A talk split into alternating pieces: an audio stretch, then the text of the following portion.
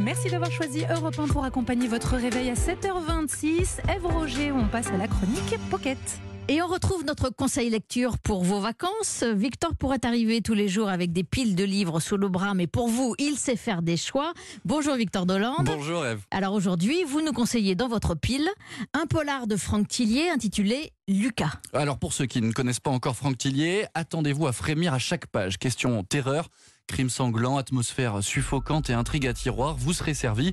Au point de départ de son 18e roman, un couple de parents est prêt à tout pour avoir un enfant, quitte à recourir à une GPA auprès d'une jeune femme un peu paumée. Une mère porteuse donc? Exactement. En parallèle, deux meurtres sont commis qui n'ont rien à voir entre eux. Un corps dans un très sale état est retrouvé dans une fosse au fond d'un bois. Et presque au même moment, un homme meurt dans les bras d'un officier de police en lui remettant une lettre. Quel lien existe-t-il entre ces deux crimes et ce désir d'enfant? Le célèbre duo d'enquêteurs Franck Charcot et Lucienne Bell lance l'enquête, bien aidé par trois autres policiers, dont la nouvelle Audra Spic, personnage très intéressant. Dans ce roman, Franck Tillier évoque la GPA, les nouvelles technologies, leurs dérives. Bref, un Franck Tillier à l'image d'Europe 1 qui écoute le monde changer.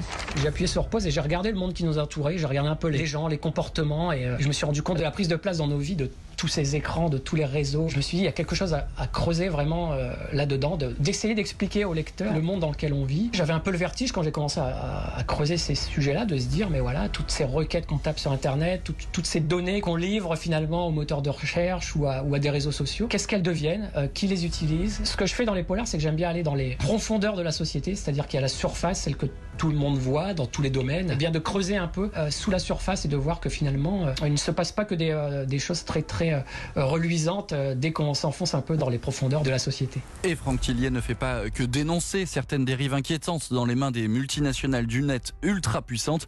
Il documente absolument tout, un peu à la manière d'un journaliste d'investigation. Mais pourquoi ne pas voir aussi ces évolutions technologiques comme autant de progrès? C'est pas un peu pessimiste comme vision? Alors si, totalement, c'est même terriblement noir, mais le lecteur se laisse volontiers entraîner dans ce pessimisme comme une victime consentante. Et puis finalement, comme il le dit si bien, la vérité est peut-être plus douce, car lui, Franck Tillier, va toujours très très loin. Pendant le confinement, on était tous enfermés. Les gens n'ont jamais lu autant de polars. C'est ce qui est quand même peut-être un peu para- paradoxal parce qu'il y avait beaucoup d'angoisse à l'extérieur. Mais quelque part parce que ça leur permettait de s'évader en fait par, l'imaginaire et, et de se dire aussi euh, par un phénomène un peu de, de catharsis, de se dire bon finalement dans les livres il se passe des choses terribles et euh, dans ma vie je suis plutôt euh, pas trop mal euh, euh, logé par rapport à tous ces personnages qu'on malmène quand même pas mal dans, euh, dans les romans policiers. Et Franck Tillier ajoute si le lecteur, une fois qu'il a terminé mon livre, creuse des thèmes que j'aborde, se renseigne, essaie de prendre conscience du monde qui l'entoure, alors je considère que j'ai gagné mon pari.